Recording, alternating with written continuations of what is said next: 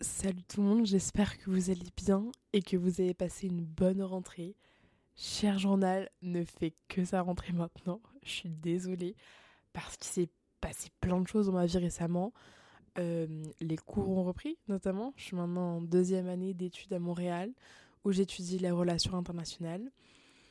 J'ai fait des nouvelles rencontres, euh, je suis engagée dans plusieurs associations dans mon université, puis j'ai reconnecté avec euh, des personnes avec qui je pensais avoir dit au revoir à tout jamais. Donc, euh, donc beaucoup de choses sont passées dans, dans ma vie récemment. Et puis, je pourrais vous dire que j'avais pas le temps de m'occuper de mon podcast, mais comme me dit très souvent, voire trop, ma mère, le temps ne l'a pas, Léonore, on le prend. Et puis, pour ceux qui suivent assidûment mes podcasts, notamment celui de mes priorités, vont me dire non, mais en fait, euh, bah, t'as juste pas mis euh, tes priorités sur le podcast. Et vous avez bien raison. Mais c'était pas juste par flemme ou je ne sais quoi. Les podcasts, ça restera toujours une passion. Mais récemment, quelqu'un est venu frapper à ma porte. Si vous avez cliqué sur cet épisode, j'espère que vous allez bien déjà et vous vous êtes sûrement reconnu. Ou alors vous connaissez quelqu'un qui en est atteint. Je parle évidemment de l'anxiété. On peut tous avoir des niveaux d'anxiété différents, comme des causes totalement distinctes. Dans cet épisode, je vais vous parler de la façon dont ça s'est déclaré pour moi, comment j'ai appris à gérer ça ou pas, et aujourd'hui, quelles en sont les causes d'après ma psychologue.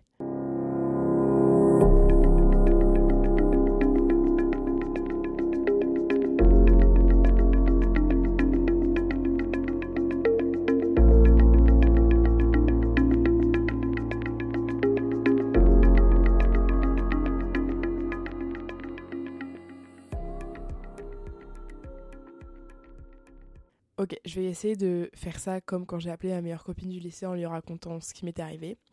Pour tout vous expliquer et vous mettre dans le contexte, cette année j'ai voulu me donner les moyens de réussir dans le domaine scolaire, donc je me suis mise à travailler comme une folle furieuse, sans relâche. Pratiquement tous les jours je faisais 6 à 8 heures de travail. Mais après ça restait après tout, j'adore mes études, euh, mes cours je les ai choisis moi-même, donc vraiment c'était pas un truc où c'était pas un truc où je me forçais, ou c'était pénible ou quoi. Puis au bout d'un moment, ça devenait comme mécanique de me réveiller à 7 heures naturellement tous les matins. Et puis un jour, je me réveille avec une boule au niveau de la poitrine. Puis une fatigue qui s'accumule au fur et à mesure des jours. Mais vous allez me dire, en même temps, Léo, si tu te levais à 7 heures tous les matins, c'est normal. Mais c'était pas une fatigue physique, c'était une fatigue mentale. Je me suis rendu compte que ça n'allait pas quand je m'endormais à 21h30 et me réveillais à 7 heures tous les jours donc ça me faisait environ 9h30 de sommeil, ce qui est vraiment bien et ce qui est plutôt rare pour une étudiante. Et en fait, et après ces 9h30 de sommeil, je me réveillais avec une énorme fatigue mentale. Et en fait, plus je dormais, plus les jours passaient et plus ça s'empirait. Ma sonnette d'alarme, elle a tiré à, multiples reprises. D'abord un manque d'appétit. Ensuite, euh, quand je me suis effondrée en pleurs devant une copine dans un café parce que j'étais épuisée. Aussi quand j'ai fait une crise d'angoisse en plein milieu d'une boîte alors que je ne suis vraiment pas quelqu'un qui a de la phobie sociale ou quelqu'un d'introverti. Heureusement qu'il y a une copine qui m'a emmené faire un tour. Gabi, si tu écoutes ce podcast, gros cœur sur toi. Et puis surtout, ce qui m'a mis la puce à l'oreille, c'est la réaction de mon entourage. À cette même soirée, j'ai organisé un before chez moi, avec mes copains, un petit before euh, tranquille et tout. Et j'ai commencé à avoir une boule au ventre au moment où je rangeais ma, cuisine, au moment de partir en boîte. Et je ne savais même pas pourquoi. C'est une fois en boîte où mes potes m'ont tous demandé un à un si j'allais bien parce que bah, je pense que ça se voyait à, ma, à ma tête, à ma gueule que j'allais juste pas bien. Aussi un autre cas de figure qui m'a vraiment fait peur. Euh, donc je vous mets dans le contexte, je suis à une réunion d'association et une pote euh, que je me suis faite du coup dans cette association, que je ne connais pas forcément depuis très longtemps, me regarde et me dit euh, T'as l'air éteinte, meuf. Et là, ça m'a mise à terre. En plus, ouais, comme je vous ai dit, c'est pas forcément des personnes que je côtoie depuis très longtemps, donc c'est pas des personnes qui doivent me connaître vraiment depuis 10 ans pour savoir que ça va pas. Non, là, si quelconque personne le voit, alors qu'elle me voit une fois euh, par mois quand on fait des réunions en présentiel, c'est que ça va pas. Euh, des gens m'ont même conseillé d'aller dormir, alors que littéralement, souvenez-vous que un tiers de ma journée je dors. Parce que c'était la période où je faisais mes 9h30 de sommeil. Pas besoin non plus de vous transmettre l'effroi de ma mère quand je l'appelais en FaceTime juste en pleurant. Petit tip, si vous vivez loin de votre famille et que vous étudiez comme moi à l'étranger, ne faites pas ça. Voilà, parce que du coup, je vous remets dans le contexte, mais j'étudie à Montréal et ma famille est à Paris. Donc, euh, pas très agréable. Du coup, ça, c'est pour le contexte du début de tout ça, ça étant l'anxiété. Il faut savoir qu'entre le début de ces périodes de crise d'anxiété et ma première séance avec ma psy, qui est en soi plus une coach de vie, il s'est écoulé deux semaines. Donc, deux semaines, c'est quoi? C'est des vacances scolaires. Ça peut paraître peu quand on s'amuse, mais je peux vous assurer que quand vous vous réveillez chaque matin avec un poids si énorme sur la poitrine, avec votre esprit submergé que vous avez envie de pleurer à peine après avoir ouvert les yeux, tout ça pendant 15 jours, c'est très long. 15 jours où je ne mange rien. Ajoutez à ça que les cours continuent et que je continue à travailler comme une folle furieuse, comme une loca de l'esprit. Et bizarrement, les études, ça m'a aidé à échapper à mon esprit et à mes pensées anxieuses. Parce que moi, j'ai un peu cette force d'âme, cette, euh, j'en parlais avec euh, du coup ma psy, mais j'ai un peu cette, elle, m'a dit quoi? C'est cette soif intellectuelle, c'est-à-dire que, hum, en fait, moi, pour me ressourcer, quand j'ai l'esprit embêté parce que je sais pas, je me suis disputée avec une copine ou quoi. J'écoute des podcasts, je lis un livre et mon esprit arrive vraiment à dissocier les deux. Et donc, euh, je sais qu'il y a des personnes qui ont besoin de régler, par exemple, je sais pas, ils sont disputés avec leurs leur copains copines, ils ont besoin de régler ça avant, par exemple, de se mettre à travailler parce qu'ils n'y arrivent pas, ça tourne en rond dans leur cerveau. Et moi, étant une grande overthinker, je pense énormément et tout, je pensais que là, ça serait le cas, mais en fait, les études m'ont beaucoup aidé à échapper à mes pensées anxieuses. Et, euh, et, en fait, étant donné que je travaillais, je culpabilisais pas. Et puis je me disais, il faut que. Enfin, c'était mieux que je travaille parce que sinon, à ça allait s'ajouter la culpabilité de. Oh, mais tous les autres travaillent et moi je travaille pas. Mais bon, comme ma phrase préférée que je dis dans tous les podcasts, ça sera le sujet d'un prochain podcast. Et voilà, parce que comme je vous disais, l'anxiété, ça accentue l'overthinker que je suis. Et mon esprit, il est tout le temps en ébullition en train de penser. On en parlait avec des potes. Mon esprit, pour vous dire, et mon cerveau, c'est comme une équipe de marketing en train de brainwasher toute la journée. Avec, avec des potes, on en parlait, mais on sait beaucoup, on a beaucoup relate à Lena situation parce qu'elle disait que son cerveau avait du brou haha continuellement. En fait, c'est jamais calme et apaisé. C'est seulement moi quand je mets des. Même quand je mets un casque euh, euh, avec. Euh, vous savez, qui floute le bruit autour là même avec ça, je, mon cerveau est continue à ruminer tout le temps. Donc, si on récapitule, pendant 15 jours, je suis une humaine qui évite le plus possible les interactions sociales. Je passe tout mon temps avec quelques copines qui me font vraiment du bien mentalement. Mais par-dessus ça, un poids en moi est présent. Enfin, c'est là, c'est concret. Mais ce qui me déchire et ce qui m'attriste par-dessus tout, c'est. Bah, je sais pas pourquoi. Honnêtement, ça me donne envie de crier, de tout frapper. Euh, voilà, c'est rageant. J'arrive même plus à aller faire du sport alors que j'adore ça de base et je me force à sortir de ma tanière. Ce qui m'a beaucoup aidé, ou plutôt les personnes qui m'ont aidé, ce sont bah, mes colocataires. Vraiment, les gars, on sous-estime le pouvoir que les colocs ont, mais c'est incroyable.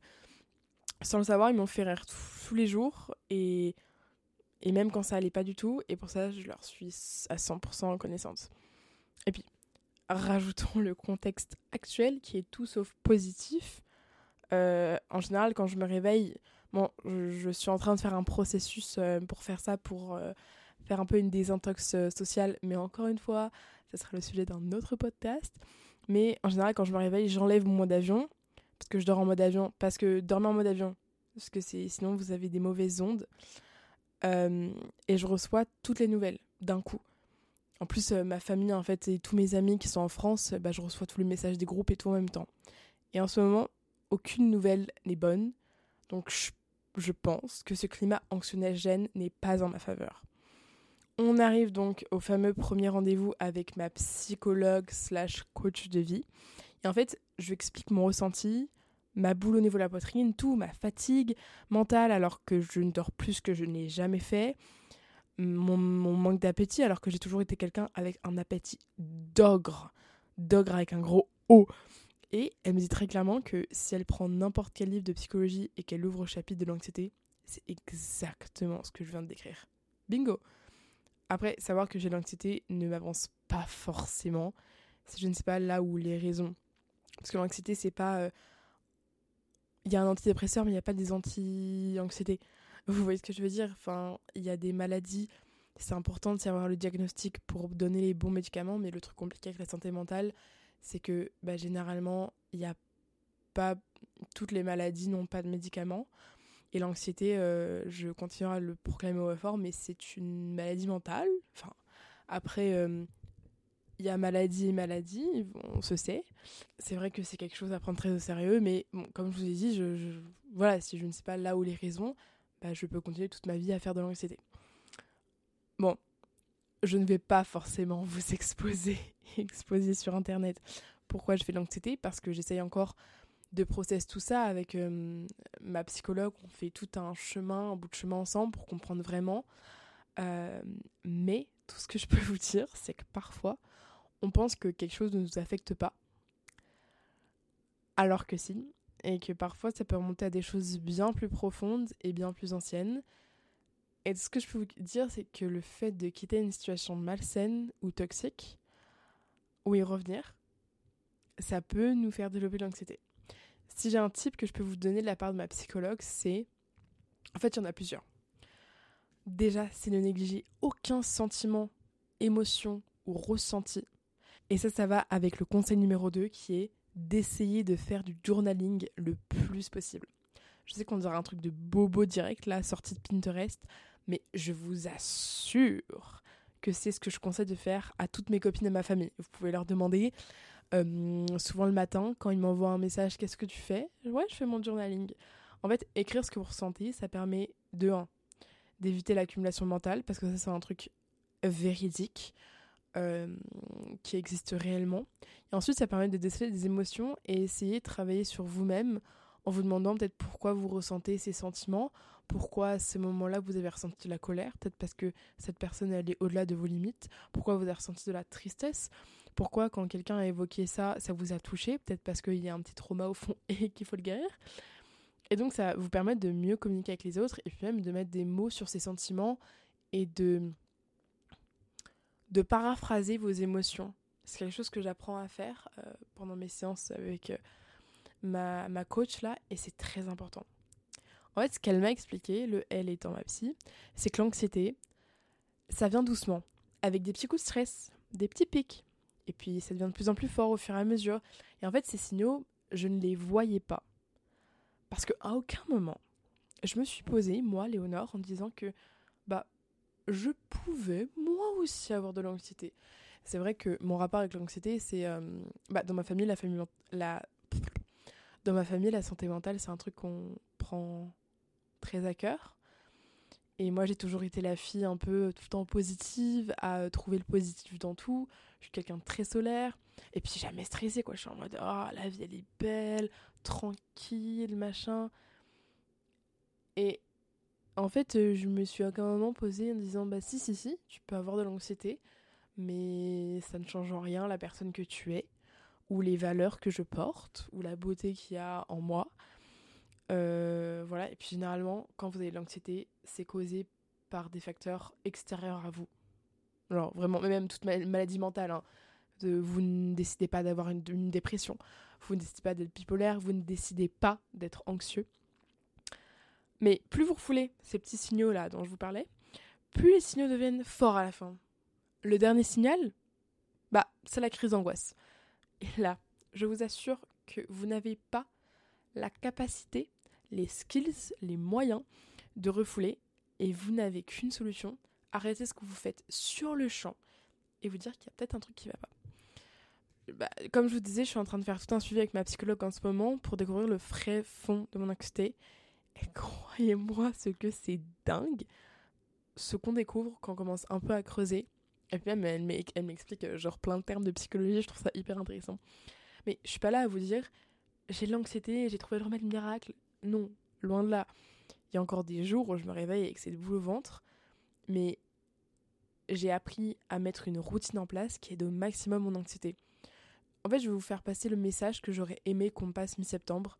Ce n'est qu'une mauvaise passe, ce n'est qu'éphémère, et ça va aller. Oui, je sais, tu ne comprends pas, tu aimerais savoir, tu te demandes euh, ce que tu as fait pour que euh, dans ton enfance euh, il se passe ça, mais je vous promets que tout douleur est, éphémère, ça va aller.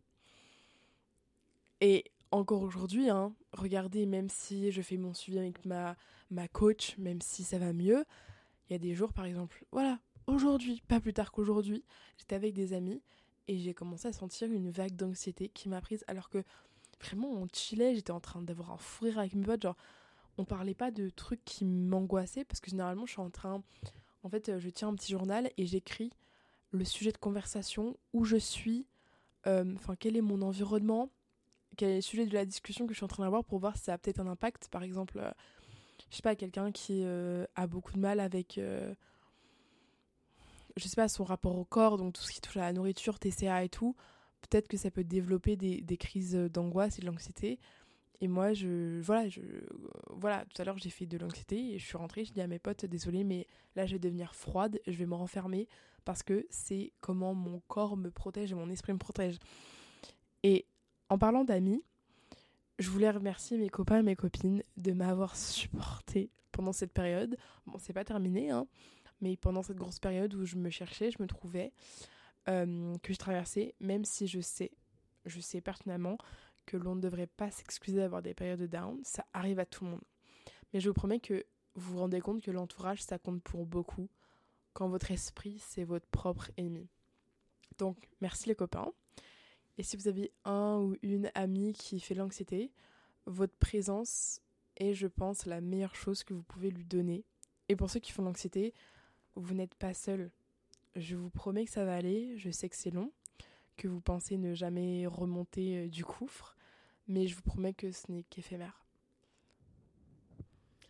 Aussi, en discutant avec des amis, j'ai remarqué en ce moment, tout le monde traverse des périodes compliquées psychologiquement parlant.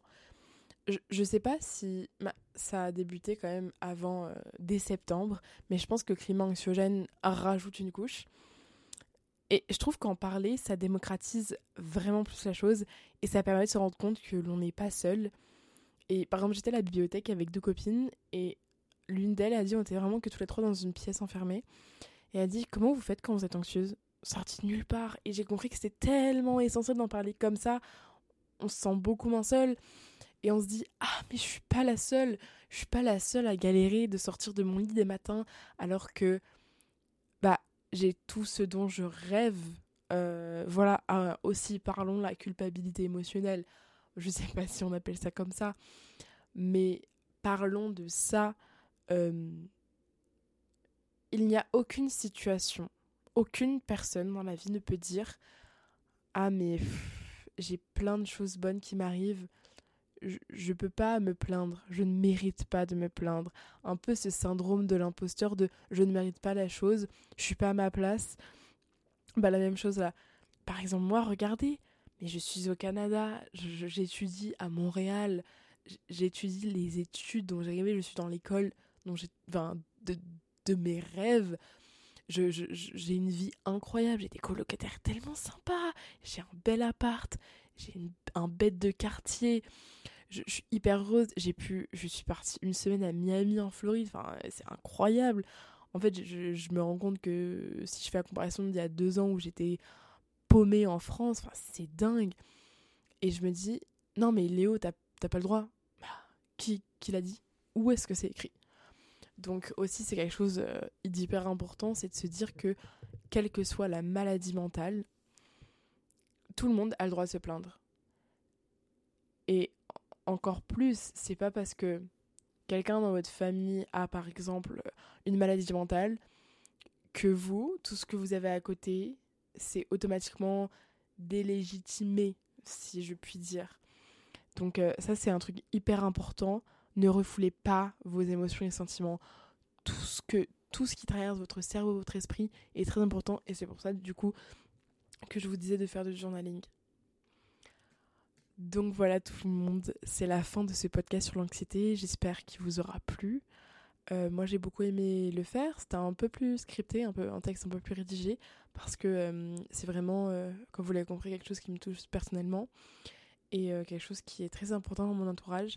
Et je trouvais que voilà, vraiment en parler, on ne se rend pas compte, mais on n'est pas seul.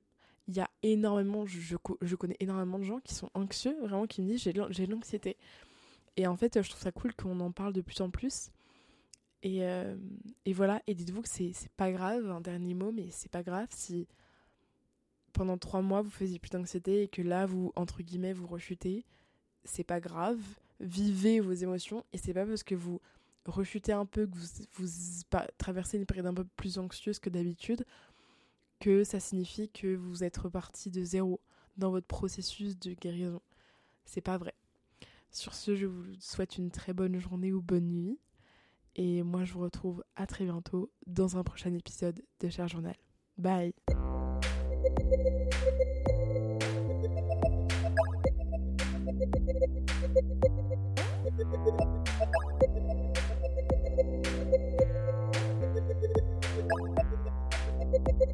Thank you.